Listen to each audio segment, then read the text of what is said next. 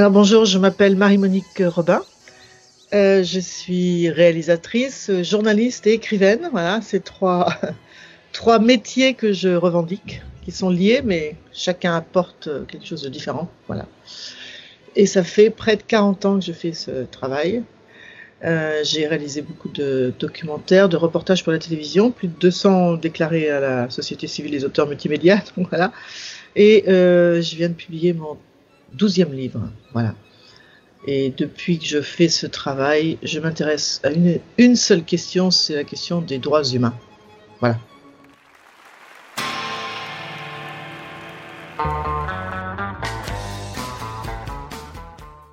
Bonjour et bienvenue dans cette 27e émission de Du poil sous les bras et je suis ravie que mon invitée soit Marie-Monique Robin. Ne me dites pas que vous n'avez jamais entendu parler d'elle.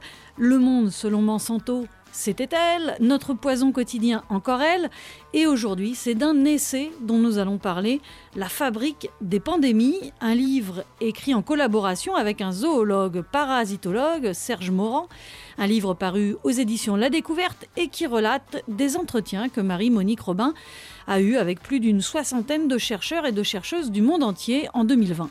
Et ce n'est pas un livre à suspense. Dès les premières pages, on connaît la fin, nous, les humains, les humaines, allons faire face à une épidémie de pandémie. On peut même dire que nous faisons déjà face, puisque cela a commencé. Tout l'intérêt du livre réside dans le pourquoi et le comment de ces épidémies. Les chercheurs, chercheuses nous livrent des explications, des informations différentes à chaque fois et qui convergent inlassablement vers la même conclusion, nous créons les pandémies. Loin d'être pessimiste, et d'ailleurs Marie-Monique Robin ne l'est pas, ce livre invite à repenser notre rapport à la nature et aux animaux, à mettre l'écologie, la science de l'équilibre, au cœur de nos vies. Alors voilà, mettez le masque parce que c'est une émission pleine de virus, de parasites, d'agents infectieux et pathogènes que je vous propose, mais c'est aussi comme d'habitude une émission souriante et vivifiante grâce à une invitée qui en a sous les aisselles. Poil sous les bras.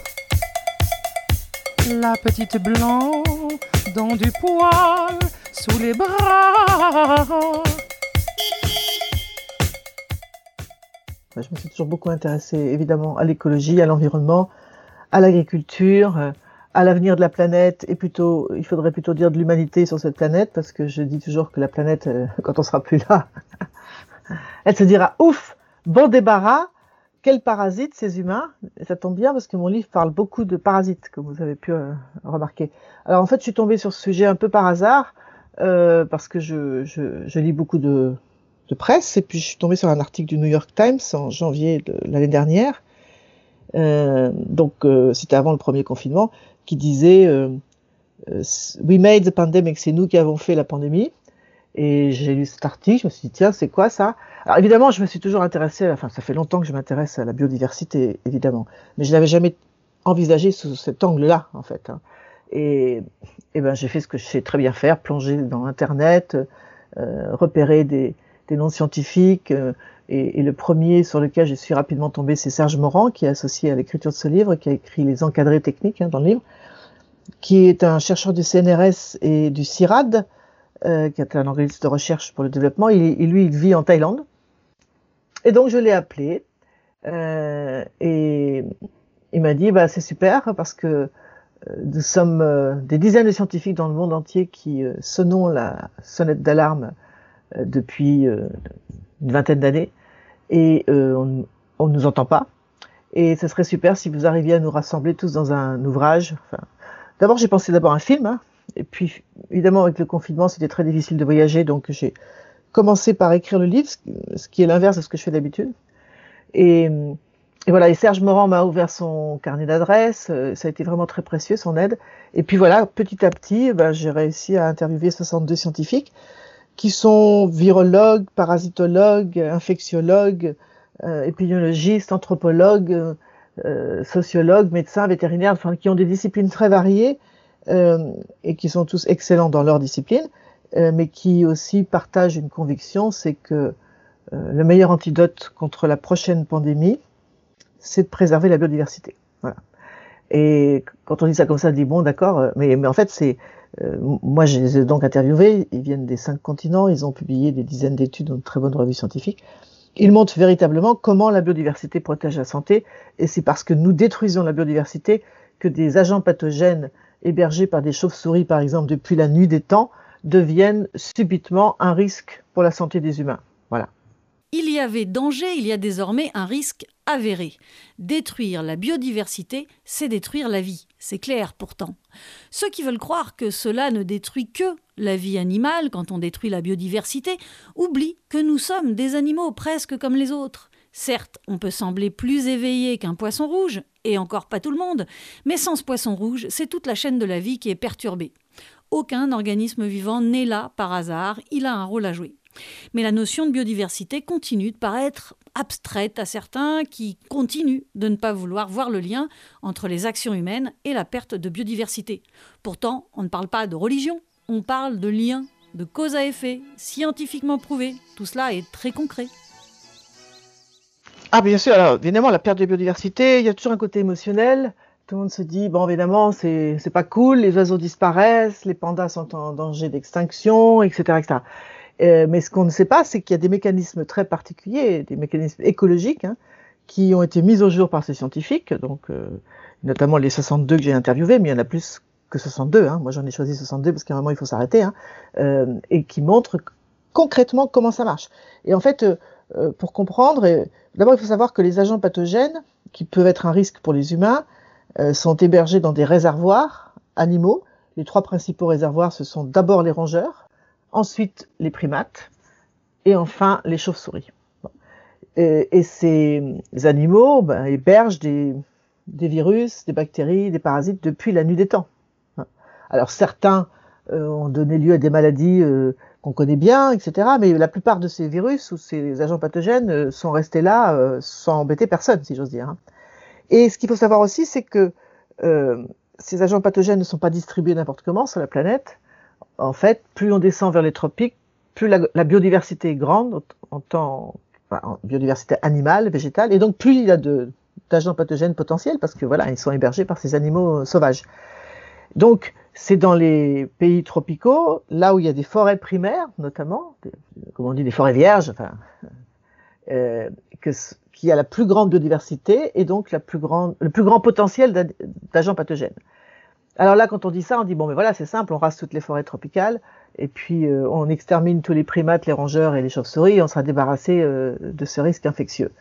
Qui n'est pas rien, hein, parce que je rappelle quand même que d'après les données de l'Organisation mondiale de la santé, euh, jusque dans les années 1970, il y avait tous les 15 ans une nouvelle maladie infectieuse qui émergeait.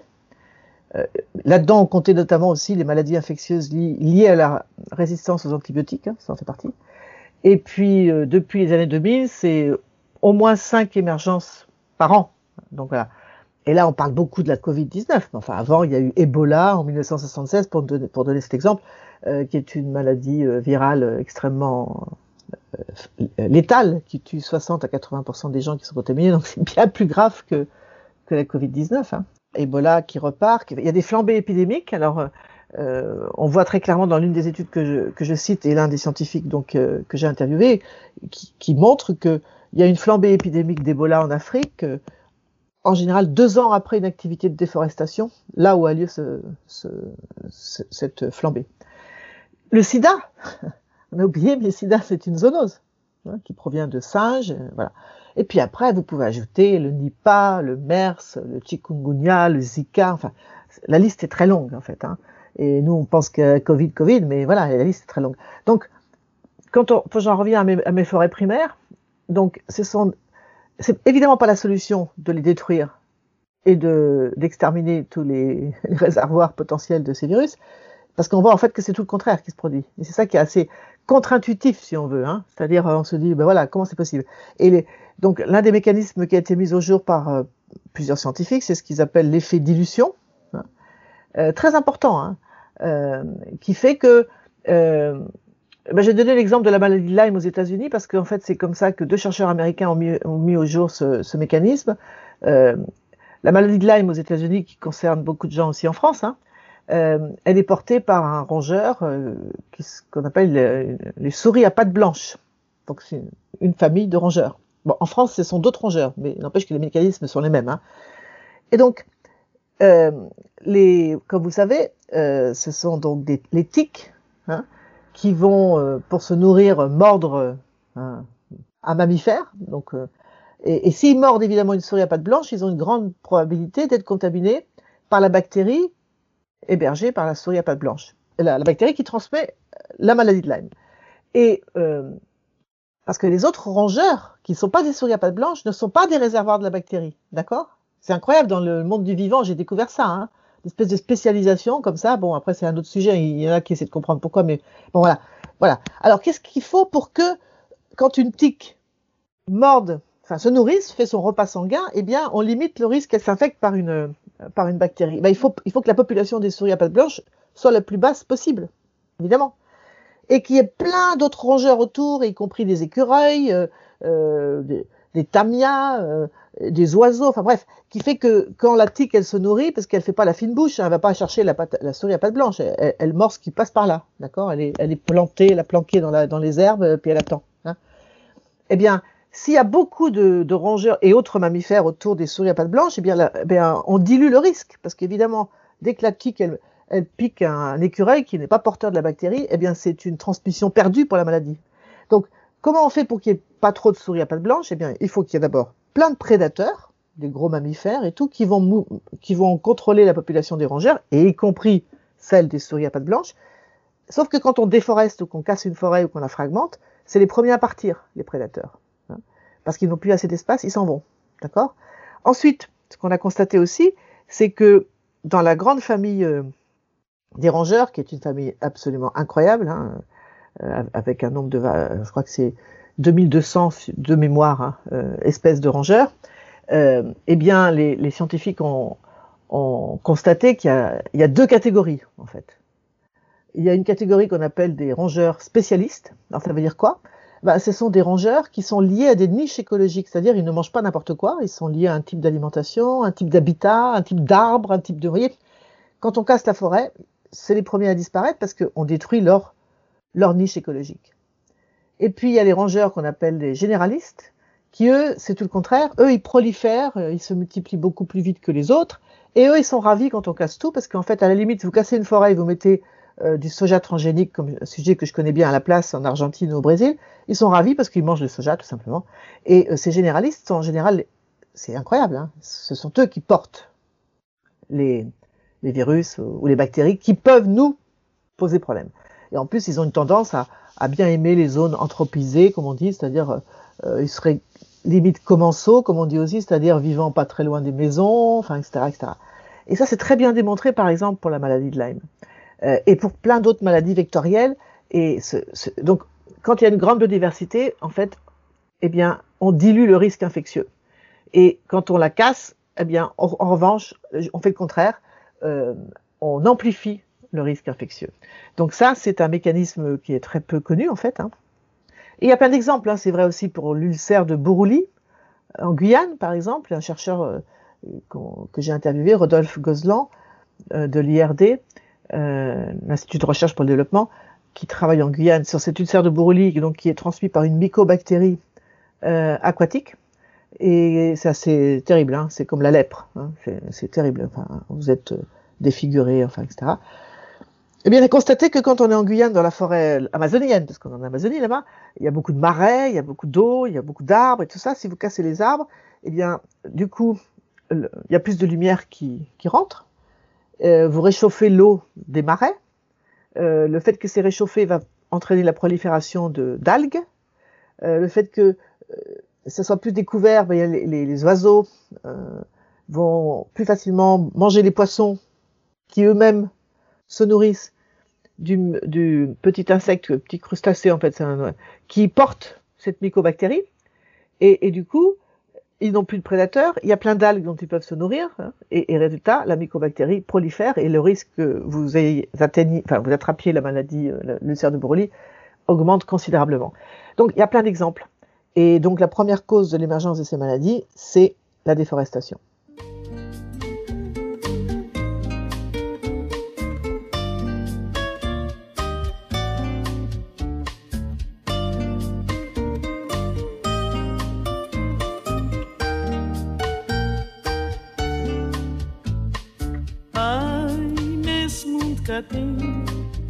Sofrimento. Mas naquele olhar cheio de mágoa, pode crer tão cedo na felicidade. Gente afogada na solidão. ma n'embarcação que tá leva-nos vida rumo a timoné nota desejar pagueano na temporada nota reabela para na profondezza d'una amargura. Terra longe à vista é um doce promessa. Mas que estás fazer indiferença? Um sonho nascer na porto de ilusão. Para longe passei uma solução. Mas na rota certa de nos destino. Nota por esperança, num brisa mansa e constante. Pinte vela, nos existência e na paz leva-se-nos não um horizonte de luz e bonança. Pinte vela, nos existência e na paz leva-se-nos não um horizonte de luz e bonança.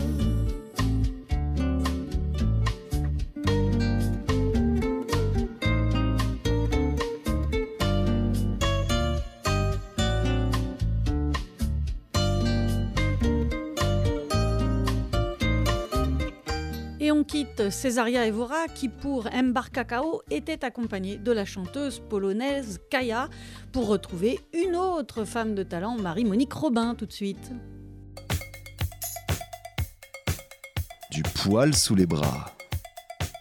Couper des arbres, ça rend les gens malades. Rodolphe Gozlan le dit et l'explique dans La fabrique des pandémies. La déforestation, c'est cette plaie béante pour la planète qui conclut souvent les actions des hommes. Plus il y a d'élevage intensif, plus on déforeste. Plus on a besoin de monoculture pour nourrir les animaux d'élevage, plus on déforeste. Plus on construit des routes, plus on déforeste. Plus on prend l'avion, plus on déforeste, et la liste est quasiment infinie. Les activités humaines sont le principal facteur de risque sanitaire. Et on ferait bien de se méfier, car parasites, virus, microbes et autres agents pathogènes ont de grandes capacités d'adaptation. Ils peuvent changer d'hôte, de conditions de vie. Mettez-leur du soja, ils mangeront du soja. Privez-les de pain, ils mangeront de la brioche. Un parasitologue, Daniel Brooks, euh, euh, qui est euh, très intéressant, qui travaille sur l'histoire des parasites. Alors, il, faut, savoir que ce qui est génial quand on interviewe ce genre de personnages, c'est qu'ils sont tous passionnés par leur sujet. Et au bout du compte, vous finissez par adorer les chauves-souris, les chauves-souris frugivores, d'autres qui sont hématophages. Donc, vous voyez, c'est les vampires, entre guillemets, hein, qui se nourrissent de sang. D'autres, c'est absolument extraordinaire. On découvre aussi pour les chauves-souris que c'est un donc c'est le seul mammifère volant. Donc c'est une, extraordinaire prouesse. Moi je m'étais jamais posé la question de voler quand on est un, mammifère. Donc pour ça ils ont développé un elles ont développé un système immunitaire absolument incroyable qui leur permet donc de d'être porteurs de plein de virus sans être malades. Et, euh, et quand on les chasse de leur habitat parce qu'on détruit leur forêt etc comme dans le cas du virus Nipah que je trouve un excellent exemple de ces mécanismes à l'œuvre euh, pour le virus Nipah qui est apparu en 1997 en Malaisie, c'est exactement ça. On a déforesté la forêt de, euh, sur l'île de Bornéo pour mettre de l'huile de palme, enfin des palmiers à huile. les chauves-souris sont enfuies, elles sont frugivores, donc elles crevaient, elles crevaient de faim. Alors on a constaté que quand elles s'enfuient, elles stressent. Et du coup, elles se mettent à excréter plein de tous ces virus qu'elles avaient à l'intérieur d'elles-mêmes et qui n'étaient pas un problème. Et, du coup, ça peut contaminer d'autres euh, animaux sauvages, etc. Comme elles avaient faim, elles se sont rabattues sur les côtes de Malaisie où on avait planté des manguiers. Et comme il n'y a pas de petit profit, c'était à la fois euh, production de mangue, et dessous des fermes porcines, des élevages industriels de porcs en plein air. Donc les chauves-souris mangent les mangues, des fèques, etc. Elles contaminent les cochons. On découvre au passage que le cochon, ben, c'est un très proche ami de l'homme, parce qu'on partage 95% de nos gènes avec lui. Donc c'est un excellent pont épidémiologique, c'est-à-dire euh, si vous voulez humaniser un virus qui vient d'une chauve-souris, le meilleur passage c'est le, cochon, parce que là, il va s'adapter le virus et ensuite il sera transmissible aux humains. Et donc, euh, au final, les ouvriers agricoles des fermes porcines n'ont été contaminés par ce virus ni pas. La viande était, enfin les cochons étaient exportés pour Singapour parce qu'en Malaisie on est musulman et on mange pas de cochon, donc vous voyez toute, toute l'absurdité de tout ça, quoi. Hein. Euh, envoyés pour donc euh, être abattus à Singapour et ensuite la viande exportée en Chine. Du coup, les ouvriers des abattoirs ont été contaminés. Enfin voilà, là on a tout le, ben, on a tous les ingrédients, quoi. Hein. Déforestation, euh, euh, élevage intensif euh, et globalisation qui fait qu'on balade sur toute la planète des animaux morts ou vivants d'ailleurs, sans parler de des biens de consommation, des humains, enfin tout, tout ça se balade dans tous les sens en permanence.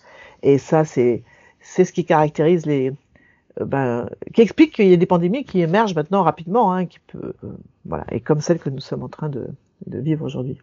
Et si les chauves-souris défèquent quand elles sont stressées, comme les humains peuvent parfois se pisser dessus de peur, eh bien les végétaux font de même. Le stress hydrique des plantes va les amener non pas à se faire pipi dessus, mais à adopter des comportements induits par ce stress que génère l'homme, l'homme avec un petit H, hein, parce que quand même, c'est souvent lui le problème. Le stress, euh, ça se caractérise en général par une baisse du système immunitaire. Hein.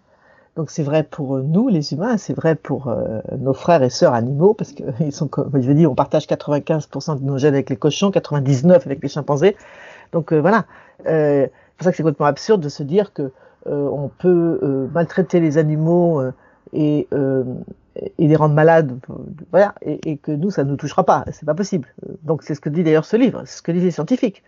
La santé des écosystèmes, des animaux sauvages et domestiques et des humains est, inter, enfin, est, est, interconnecté et si on ne peut pas avoir euh, des, humains en bonne santé si les écosystèmes sont, malades ou les animaux sont malades. Donc effectivement, le stress est un facteur très important. On le voit dans plein d'exemples. Hein. Euh, par exemple, la grippe aviaire, c'est un autre exemple qui est abordé par plusieurs scientifiques dans le livre, dont un qui travaille pour l'Institut Pasteur à Hong Kong, qui est vraiment une pointure. Euh, c'est lui qui a identifié le coronavirus responsable du premier SRAS en 2003, euh, qui a beaucoup travaillé sur la grippe et qui me disait, euh, on connaît très bien le, le, schéma, quoi, en fait. Hein. On sait que c'est un virus qui vient euh, d'oiseaux sauvages. Euh, et dit tant qu'il y a ces oiseaux sauvages, ben voilà. Mais quand on commence à, alors comme c'est le cas en Chine par exemple, d'attraper des oiseaux sauvages pour les, pour les ensuite les, les élever, enfin parce que c'est très prisé, etc ou euh, eh bien, euh, et du coup vous allez contaminer des, des, oiseaux domestiques, là du coup des poules, etc. En plus vous les transportez sur de très grandes distances euh, pour, euh, voyez, ce commerce de, euh, global qui va faire que tout au long de la chaîne, ben, les, les oiseaux vont finalement contaminer d'autres oiseaux. Et, voilà comment. Et évidemment, si ça rentre dans un élevage intensif de poulets, alors là, c'est il dit c'est une vraie boîte de pétri. Vous savez, les boîtes de pétri, c'est là où on, multiplie, les, on fait des cultures de cellules. Hein, voilà bah, c'est pareil, quoi. Ils sont tous pareils d'un point de vue génétique. Euh, ils ont des systèmes immunitaires très fragiles parce qu'ils vivent dans des conditions horribles. Et donc, vous, vous balancez un, virus là-dedans, bah, c'est une vraie bombe euh, biologique, quoi. Et, et, donc voilà. Et on voit ensuite que pour la grippe, euh, pour la grippe aviaire, un virus aviaire ne passe pas à l'homme très facilement, en fait. On l'a vu avec la grippe H1N1, la fameuse de 2009. Eh bien, il y avait eu une contamination d'élevage industriel de poulets qui ont transmis ça à des cochons, élevage industriel de cochons, c'est au Mexique, je vous rappelle. Et ça, c'est comme je vous l'ai dit, c'est la meilleure porte d'entrée pour humaniser le virus. Et effectivement, c'est comme ça qu'après c'est passé aux humains. Voilà. Donc, euh, les élevages intensifs jouent un rôle aussi très important dans euh, la capacité d'un virus euh, à se multiplier et à passer la barrière des espèces pour ensuite contaminer les humains. Et j'ai appris plein de choses, moi, dans la fabrique des pandémies de Marie-Monique Robin. Par exemple, j'y ai découvert le concept incroyable de diversité bioculturelle. Et oui, plus il y a de langues, plus il y a de biodiversité. Et tout cela est très logique. Vous prenez la carte euh, de, disparition des, animaux euh, sauvages, par exemple. Euh, donc on, la voit, hein, où, est-ce que la biodiversité animale est la plus menacée? Donc il y a une carte, d'accord? Vous prenez la carte des facteurs, enfin des, des flambées épidémiques de nouveaux virus, et puis vous prenez la carte de la disparition des langues, la diversité linguistique, hein, donc des langues qui sont parlées par des peuples indigènes, enfin, etc. Eh bien, ces trois cartes se superposent totalement. C'est-à-dire que, voilà, plus on détruit la biodiversité, plus il y a d'émergence de maladies infectieuses et aussi plus bah, cette diversité linguistique est menacée parce que c'est là aussi où euh, bien euh, bah, par exemple des, des, peuples indigènes sont disparaissent quoi voilà donc c'est tout à fait c'est lié et c'est lié aussi ce qui est très très triste dans cette histoire c'est que euh, alors moi j'adore les langues hein.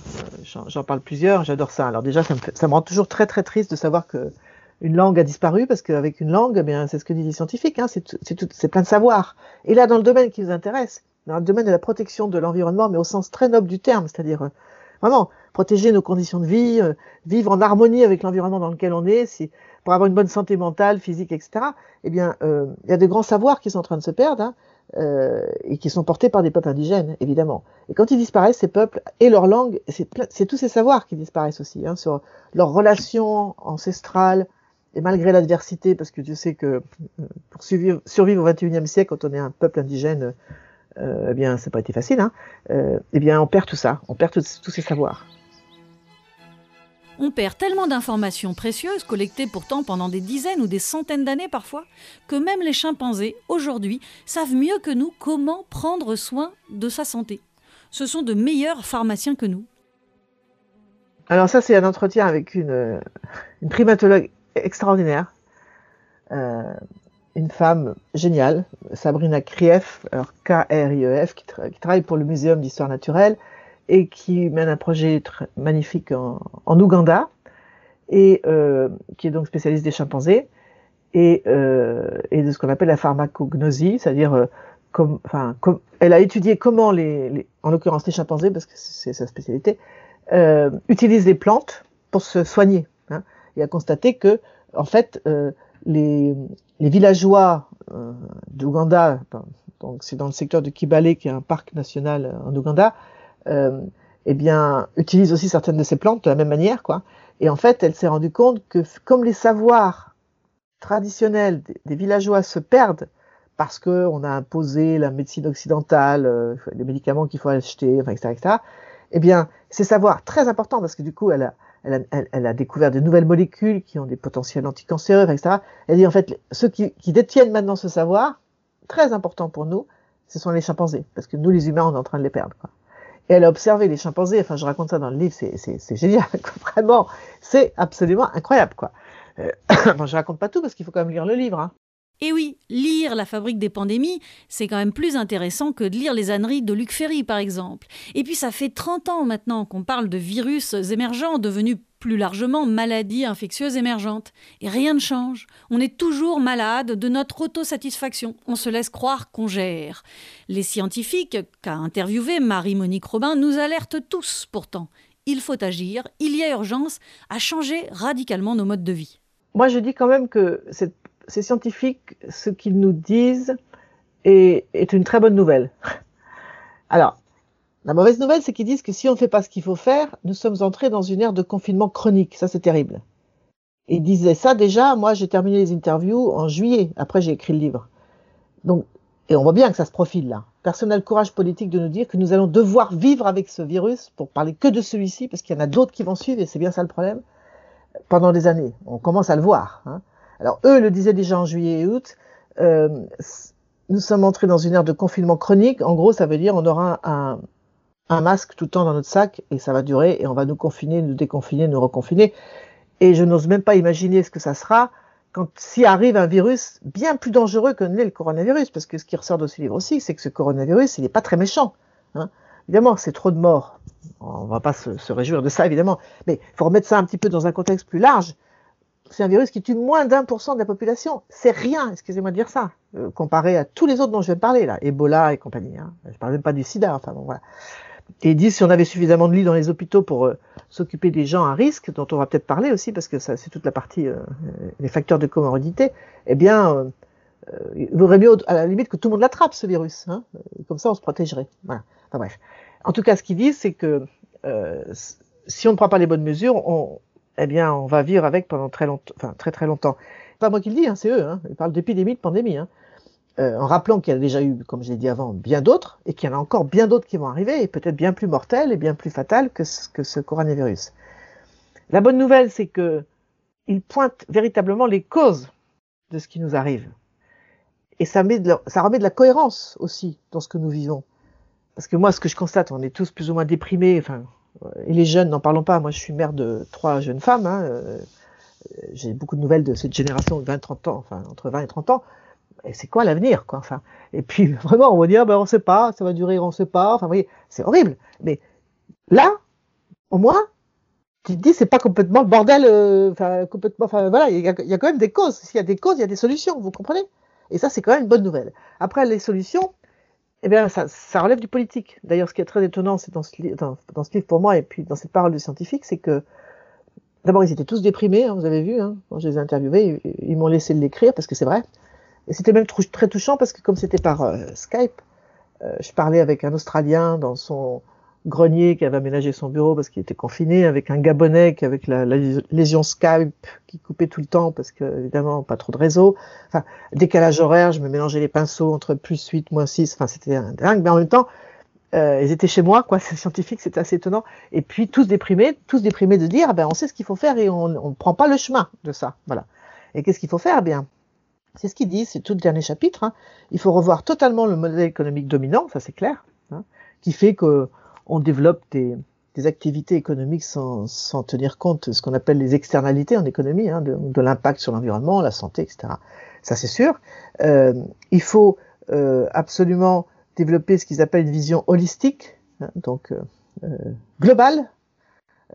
On peut pas dire à la Malaisie ou à l'Indonésie arrêtez de déforester parce que quand vous faites ça, vous, vous mettez en danger la planète, et, comme on l'a vu récemment avec le gouvernement, accepter que Total, dans sa raffinerie des Bouches du Rhône, importe 500 000 tonnes d'huile de palme d'Indonésie. C'est pas possible, ça. c'est pas possible. Il faut de la cohérence un peu, quoi. On peut pas continuer à importer du soja transgénique d'Argentine et du Brésil pour alimenter nos poules, nos vaches et nos cochons européens.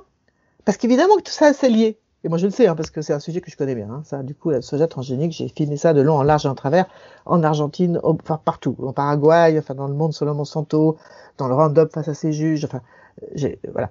Donc voilà, on ne peut pas. Donc à un moment, on peut pas avoir un ministère de l'Agriculture qui travaille dans son coin avec les grands éleveurs euh, et industriels de France pour faire venir du soja transgénique et de l'autre côté, vous voyez, euh, je sais pas, le ministère de l'écologie qui va dire ah oui, c'est pas bien de déforester en Argentine, et puis et puis le ministère de la santé qui lui fait ce qu'il peut pour, euh, pour, lutter contre les virus émergents. Ce n'est pas possible, c'est ce que disent tous les scientifiques, et c'est vrai aussi pour la science. C'est-à-dire qu'il faut que la science, elle travaille, enfin, elle aille vers ce qu'ils appellent une science des solutions. Donc ça veut dire transdisciplinarité. Donc ça veut dire qu'il faut arrêter de travailler dans cette logique de silo. Donc euh, vous voyez chacun dans sa discipline. Et je regarde pas ce qui se passe à côté, je m'occupe des parasites, mais les humains, euh, je m'en fous. Euh, comme dit rends qu'il y a un parasitologue, il dit euh, très longtemps je me suis intéressé qu'aux parasites et les humains, je m'en foutais. Et puis à un moment, je me suis dit non, c'est pas possible. Et en plus, quand tu sais quels parasites ils sont, enfin bref, les humains. Hein. voilà. Donc ça veut dire transdisciplinarité. Ça veut dire que les organismes qui financent la recherche et, eh bien, soutiennent des projets transdisciplinaires pour trouver des solutions aux défis qui caractérisent notre époque l'Anthropocène, le climat, la destruction de la biodiversité, parce que tout ça est lié. Et si on prenait les bonnes mesures, on découvre aussi que ça serait bon pour le climat, et ça serait aussi bon pour la biodiversité, et ça serait aussi bon pour la santé. Donc c'est quand même des mesures très efficaces.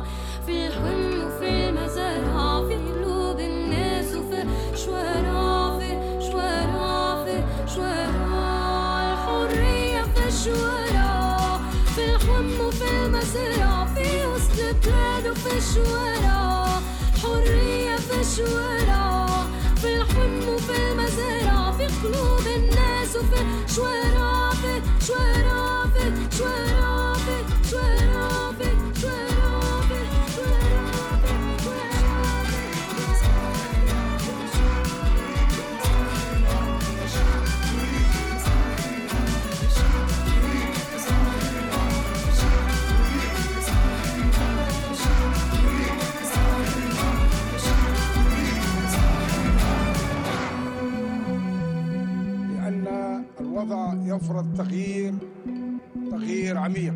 نعم تغيير عميق وشامل أنا فهمت.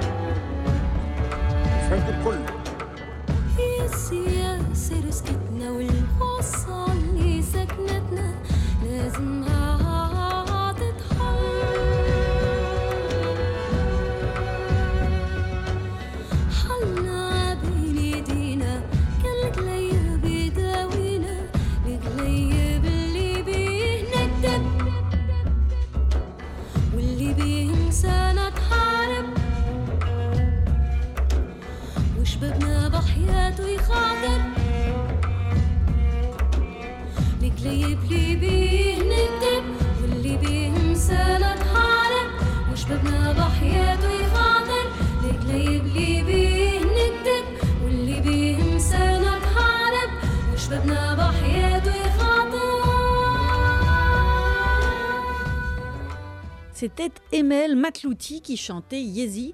Et on a encore un petit quart d'heure avec Marie-Monique Robin qui nous le disait à l'instant avant la musique, les mesures à prendre, on les connaît pour lutter contre les causes des pandémies. Du coup, tout miser sur les vaccins, eh bien c'est peut-être une erreur. C'est en amont qu'il faut agir aussi. Moi, j'ai pas abordé en détail la question du vaccin, mais ce qui ressort quand même, c'est qu'ils disent OK, c'est tout à fait légitime que de se dire, euh, là, vu la situation dans laquelle on est, on essaie de trouver un vaccin. Bon, ils ont des doutes, certains d'entre eux, sur la possibilité de fabriquer des vaccins aussi rapidement pour des virus ARN qui ont, comme la grippe d'ailleurs, bien, la capacité de muter très rapidement. Et on le voit bien. Moi, quand c'est pareil, ils m'ont dit ça en juillet-août. Ils, ils- ils le voyaient déjà ce qui est en train de se produire là, c'est-à-dire euh, euh, tous les variants, etc. Bon, mais il dit c'est légitime. Voilà. Après, chercher un traitement, c'est légitime. Mais si on ne fait que ça, eh bien, c'est bon pour les laboratoires, hein, c'est des milliards d'euros, etc., etc. Mais euh, ça, ça n'empêchera pas la prochaine pandémie d'émerger, et c'est ça qu'il faut faire, c'est-à-dire essayer de comprendre pourquoi il y a ce que un, chercheur appelle dans le livre des territoires d'émergence qui, se construisent, enfin, qui, se construisent dans le monde. Qu'est-ce qui fait que, eh bien, à un moment, un virus de chauve-souris ou de rongeur euh, euh, qui n'était pas du tout un problème, on savait même pas qu'il existait d'ailleurs, donc c'était pas un problème, d'un seul coup devient un problème. Et c'est ça, c'est sur ça qu'il faut travailler. Et il propose des solutions. hein. Et puis bien sûr, ne nous leurrons pas. On ne pourra pas sauver la biodiversité si on ne résout pas d'abord la pauvreté et les inégalités sociales. L'origine de ces pandémies, euh, c'est donc la destruction de la biodiversité et les pressions exercées sur les écosystèmes. Alors évidemment, il y a toutes les activités industrielles qu'on connaît, euh, qui sont bien décrites dans le livre. hein. On déforeste pour faire de l'huile de palme, du soja transgénique, de- de- des monocultures d'EVA ou de l'élevage comme au Brésil. hein. Donc, euh, et ensuite, on va faire un, accord de libre-échange avec le Mercosur pour faire venir du bœuf du Brésil. Ah ben non, c'est pas possible de faire ça. Ce n'est pas possible. Voilà. Donc, on fait ça pour ça, des mines, on va faire des mines, enfin voilà, etc. Mais il y a aussi la pression démographique, hein, qui fait que dans tous ces pays du Sud, parce que là où il y a plus de biodiversité, ce sont dans les pays du Sud, bien évidemment, les tropiques, mais ces pays du Sud, ben, les gens ils ont besoin de manger. Moi, je connais bien l'Amazonie. Il y a effectivement les problèmes avec les grands copains de Monsanto qui veulent faire du soja transgénique, vous voyez, etc., etc. Mais il y a aussi plein de petits paysans sans terre, hein, les fameux paysans sans terre, qui, euh, alors qu'il y a des, vous savez, des propriétés qui font des milliers et des milliers d'hectares, qui veulent un bout de terre pour, un bout de terrain pour, pour, pour nourrir leur famille, et qui vont rentrer dans l'Amazonie, qui vont déforester parce qu'ils ont besoin de, bouffer. Tout simplement. On voit d'ailleurs la pression sur tout ce qu'on appelle les parcs nationaux, vous savez, les réserves de biosphère, etc. Beaucoup de pression. euh, Ce sont les endroits normalement où les humains n'ont pas le droit de rentrer. hein. Enfin, on, protège, on met sous cloche. D'ailleurs, c'est assez maintenant controversé ça. Euh, on en parle aussi dans le livre, euh, des, portions de territoire avec tout ce qu'il y a dedans, hein, vous voyez, les lémuriens, les chimpanzés, je sais pas quoi, enfin voilà. Eh bien, là aujourd'hui, on voit que tout le monde me le dit, les humains entrent dans les parcs parce qu'ils ont besoin de, manger.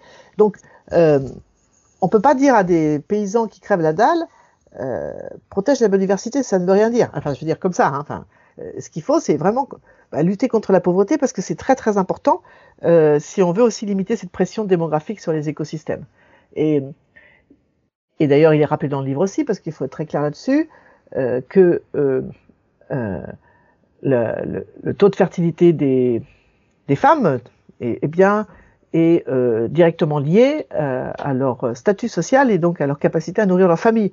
Dit autrement, eh bien, c'est la pauvreté qui engendre l'explosion démographique, en fait. Voilà. Et euh, on l'a bien vu dans les pays occidentaux. Eh bien, le taux de fertilité des femmes a baissé. Enfin, on a fait moins d'enfants quand on a pu envoyer les enfants à l'école. Enfin, avoir un, un, un, système de sécurité sociale. Enfin, etc., etc. Donc, il faut lutter contre la pauvreté. Et ça, c'est très étonnant parce que tous les scientifiques le disent. C'est un facteur important. Et aussi les inégalités. Parce que vous avez vu un chercheur américain, un mathématicien, qui a fait une étude absolument incroyable, très remarquée en son temps, euh, qui a essayé de comprendre pourquoi des civilisations antérieures à la nôtre avaient disparu, euh, les Mayas, etc., les Mayas euh, au Mexique, etc., l'île de Pâques. Et en fait, il a déterminé deux causes principales. La pression sur les écosystèmes, alors ça, c'est ce que nous faisons, très importante, et aussi les inégalités sociales. Le fait qu'une, ils appellent ça les élites, hein, eh bien, les, les, fameux 1%, voilà, on va dire ça aujourd'hui, hein, qui possèdent autant que 3, 3 milliards 500 millions d'habitants, enfin, euh, vous savez qu'aujourd'hui, il y a 28 milliardaires qui possèdent autant que la moitié de la, de la population mondiale, ou, ou, rapporté à la France, c'est 7 milliardaires français qui possèdent autant que 30% des, des Français. Donc voilà, ces inégalités énormes qui font que, euh, qui, qui, et qui encouragent cette euh, exploitation absolument effrénée des écosystèmes. Et euh, il a montré qu'en fait, finalement, dans l'histoire de ces civilisations, qui disparaissent complètement, hein, donc quand on parle de disparition, c'est l'effondrement, quoi, puis rayé de la carte. Les élites s'en tirent un peu plus longtemps que ceux qu'il appelle les roturiers, c'est-à-dire ceux qui, qui, génèrent la richesse, hein, ceux qui bossent, qui, disparaissent les premiers, les pauvres. Mais les élites, elles pensent être à l'abri. Ah ben non, il y a un petit décalage en temps. Il y a un moment, comme il n'y a plus de roturiers pour faire le boulot et, et, et, et, produire la richesse dont elles tirent profit, eh ben les élites disparaissent aussi. Voilà. Et là, moi j'aimerais bien qu'on entende ce message pour ceux qui... Euh, enfin parce que moi, ma, ma grande préoccupation toujours, c'est comment on peut toucher les, les, dirigeants des multinationales, etc. Parce que, voilà, pour, pour, pour que... elles participent de ce changement dont on a besoin, parce que si elles le faisaient, on, gagnerait beaucoup de temps quand même. Hein. On n'aurait pas toutes ces, ces, résistances permanentes, vous voyez, qui font qu'on perd beaucoup de temps. Voilà. Donc c'est pas bon. Ce qui se passe là, on est sur un Titanic. C'est clairement ce qui se passe. Et le Titanic, vous savez comment ça se termine. Alors, évidemment, il y en a qui pensent, ceux qui ont beaucoup de, de richesses, qu'ils ont, ils vont trouver des petits bateaux pour pouvoir sauver leur peau. Vous voyez? Sauf que non. Ce que disent les scientifiques là, non. On sauvera, personne sauvera sa peau. Peut-être qu'il la sauvera un petit peu plus longtemps que, les autres, ceux qui ont beaucoup d'argent, etc. Mais on peut pas vivre sans la nature. c'est impossible. La biodiversité, c'est grâce à elle que nous vivons. Elle filtre euh, l'eau, euh, l'air, elle nous fournit les aliments, enfin, y compris les médicaments. Enfin, c'est incroyable de penser que la biodiversité, on peut la détruire comme ça et qu'il va rien nous arriver. Enfin, vous voyez, c'est c'est quand même. Euh, donc, on a vraiment une, besoin d'une vraie révolution mentale aussi, hein, euh, non seulement économique, parce qu'évidemment, le système économique capitaliste dominant est très clairement va dans le profit, le profit, le profit, et, et toujours à court terme et, après nous le déluge. Hein. Euh, mais là, euh, il faut aussi changer de logiciel mental. En discutant avec Marie-Monique Robin, je me suis rendu compte que penser solidarité écologique, penser à la nécessité d'une nouvelle éthique planétaire, penser que la biodiversité est au cœur de notre survie, ça ne déprime pas du tout, ça renforce. Et oui, c'est connu, lutter, ne pas s'avouer vaincu, jouer collectif, eh bien ça renforce, toujours. Et ça peut même mettre de bonne humeur. Moi, je dis souvent qu'il faut. Quand on fait le constat que font ces scientifiques, c'est quand même très très sérieux. Hein. Il faut quand même euh, s'en rendre compte. Hein. Euh, entre le, le, dérèglement climatique, la destruction de la biodiversité, euh, on n'en a pas parlé, mais il y a tout, tout, tout grand chapitre des maladies chroniques, euh, etc., enfin, euh, qui sont ce grand fardeau sanitaire dont on parle beaucoup très peu finalement les, les cancers, les maladies neurodégénératives, les allergies, tout ça, qui sont d'ailleurs des facteurs de comorbidité pour les maladies infectieuses émergentes. Donc tout ça, c'est absolument. Et moi, c'était une découverte, ça en fait. Hein. Voilà. Euh, donc tout ça est très sérieux. Euh, et alors, on, pourrait vraiment. Et moi, ça m'arrive. Hein, je vous le dis franchement, hein, parfois d'être un peu découragé quand même, hein, euh, de me dire, euh, pff, on va pas y arriver, quoi. Mais euh, je, réagis toujours en me disant, bon, je, dis toujours, gardons le pessimisme pour des jours meilleurs. Bon, Mathieu Ricard, vous savez, le moine bouddhiste dit, lui, il est trop tard pour être pessimiste, ça veut dire à peu près la même chose. C'est-à-dire que, enfin, moi, j'estime qu'en tant qu'humain, mère de famille, citoyenne, même si tous les signaux sont en rouge, il, faut, faire tout ce qu'on peut pour éviter que il y a un effondrement justement, hein, qui sera pas un effondrement, c'est dit dans le livre. Hein, c'est pas, faut pas s'imaginer que ça va être boum d'un seul coup. Non, non, non, c'est un effritement. Pour la santé, par exemple, il y a un des chercheurs qui dit, on va avoir apparaître partout dans le monde des, foyers épidémiques de nouveaux virus qui se transmettront ou pas sur la planète, mais qui vont mettre une pression terrible sur les services de santé, euh, animale et, et humaine. Hein. Donc euh, ça, plus le changement climatique, enfin, vous voyez, les tempêtes, les sécheresses, les qui va mettre une pression sur tout. Enfin, vous voyez ce qui se profile, quoi. Enfin, c'est c'est voilà. Alors moi je me dis qu'il faut continuer de, bah, de se battre et il faut euh, euh, déjà essayer de s'organiser localement. Moi c'est des films que des livres que j'ai fait avant euh, pour mettre en place cette transition dont on a besoin parce que d'abord c'est très bon pour le moral déjà donc c'est une raison suffisante pour le faire. Hein, ça fait plaisir donc déjà c'est bien. Il y a quand même pas trop bonnes nouvelles en ce moment mais quand on se retrouve avec des évidemment des gens avec qui on partage des choses, qu'on fait un jardin partagé ou qu'on fait, vous voyez, tout ce que vous voulez, parce qu'il y a plein de choses à faire, hein, un éco-village, enfin, euh, qu'on rentre dans une démarche de post-croissance, moi c'est comme ça que j'appelle ça, hein, c'est-à-dire euh, pas toujours plus, mais toujours mieux, enfin voilà, et eh ben on va mieux, donc déjà c'est une bonne raison de le faire. Hein. Euh, et puis il faut, euh, il faut, euh, faut pas éviter. Alors moi j'encourage les gens à faire de la politique, hein, ça paraît incroyable, mais quand même, hein, c'est-à-dire que Attention, on replie sur soi aussi, parce qu'il ne s'agit pas uniquement de sauver sa petite peau dans son coin, parce que de toute façon, on est dans un grand, grand bateau, donc il faut quand même essayer d'avoir des actions collectives, donc euh, ça passe par la politique, alors des différentes formes, mais voilà, avoir les bons élus, hein, c'est-à-dire qu'à un moment, voilà, et ça c'est une autre chose. Et puis, euh, euh, bah, euh, comment vous dire, hein, il faut, il faut arriver à se nourrir de choses qui vont faire aussi que on, on tombe pas dans la déprime, voilà. Parce que moi, je vois plein de gens déprimés en ce moment. Hein. Il y a plein de raisons de l'être. Hein. Donc, euh, euh, faut essayer. Alors, il y a plein de choses. Hein, la musique, tout ça. Enfin, c'est important de faire des activités qui font que, vous voyez, on se reconnecte autrement. Euh, voilà, la musique, la méditation, enfin, tout ce qu'on veut. On peut faire plein de choses. Le jardinage, il y a plein de choses à faire qui vont être bons pour la santé. Parce qu'on voit bien dans le livre aussi comment la santé mentale et la santé physique, tout ça est très lié. On a oublié, mais, mais voilà. Euh, voilà. Sinon, moi, je prépare un film que je, je tiens à faire vraiment. Euh, bon, d'habitude, je fais le film et puis ensuite, euh, il inspire le livre que j'écris, tout ça en même temps. Donc là, évidemment, c'est pas exactement comme ça. Le livre d'abord et le film après. C'est un film que euh, qui sera donc euh, où je vais rencontrer donc aller rencontrer une vingtaine de scientifiques de ceux que j'ai euh, interviewés pour le pour le livre.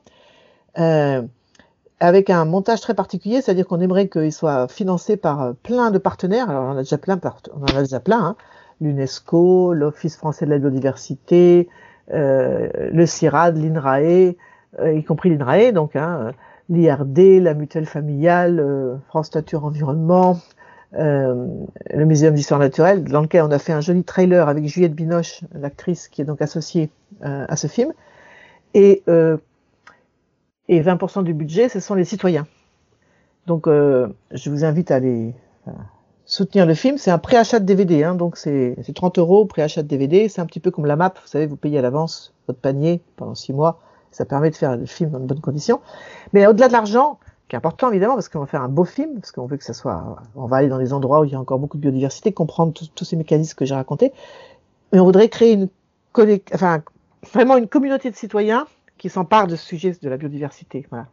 Et euh, pour qu'à terme, une fois que le film a été diffusé, à terme, le film soit en libre accès dans les huit langues de l'UNESCO, donc plus de droits d'auteur. En fait, j'organiserai le piratage, parce que tous mes films sont piratés. Mais là, au moins, c'est moi qui le ferai. Vous voyez Mais d'abord, faut l'argent pour faire le film, faut qu'il passe sur des chaînes, faut respecter quand même, euh, voilà, il faut qu'on arrive à avoir l'argent. Mais très vite, c'est ça qu'on veut. Et euh, qu'il soit un outil, quoi, euh, qui serve euh, et voilà, qui, qui, qui, donne envie aux gens de se mobiliser, vous voyez. Euh, donc voilà, c'est ça mon projet. Donc ça c'est très urgent pour nous parce que j'espère pouvoir commencer à tourner. Je dois partir au Mexique normalement bientôt si j'arrive à monter dans un avion. Alors évidemment ça, c'est pas, il y a rien de sûr parce que c'est assez compliqué en ce moment. Mais, mais voilà. Alors ça c'est c'est le projet. Ça va me prendre un an, plus d'un an hein, si j'arrive à le faire le film, parce que j'espère bien. Et puis après on verra. Hein et puis bien sûr, avant de quitter Marie-Monique Robin, eh bien je lui ai demandé ce qu'elle pensait de ses poils. Est-ce que pour elle c'était un sujet ou pas? Enfin moi c'est marrant parce que moi j'ai fait 5 ans d'études en Allemagne, de 1977 à 1982, et euh, avant de faire une école de journalisme en France, enfin bref.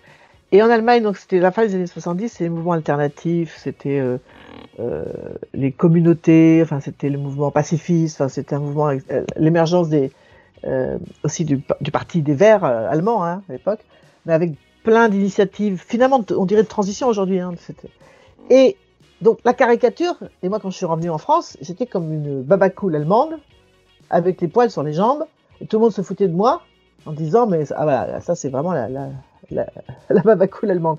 Donc voilà. Euh, donc moi ça n'a jamais été euh, comment dire euh, en fait j'y pense pas quoi. Voilà. On est comme ça on est voilà. Vous voyez? Donc c'est tout. C'est pas un sujet vraiment pour moi. Voilà Et voilà, c'est fini pour du poil sous les bras. J'espère que Marie-Monique Robin vous a donné envie, vous aussi, de protéger la biodiversité. Et si vous voulez donner envie à d'autres, eh bien n'hésitez pas à partager cette émission, bien sûr. Vous trouverez des liens vers le podcast sur les sites des radios partenaires, sur SoundCloud aussi, sur iTunes et ailleurs aussi. Et puis si vous voulez en savoir plus et soutenir les projets de Marie-Monique Robin, eh bien rendez-vous sur m2rfilm au le site de sa société de production. Vous y trouverez notamment un lien pour soutenir le film La fabrique des pandémies. Vous pourrez aussi découvrir le trailer qui a été fait sur ce film, un trailer, un très joli trailer avec Juliette Binoche, voilà entre autres. Et puis un dernier mot pour vous dire aussi que tout au long de cette émission, les petites notes de musique que vous avez entendues, eh bien c'était Vivaldi, vous aurez reconnu les quatre saisons avec la de la nature.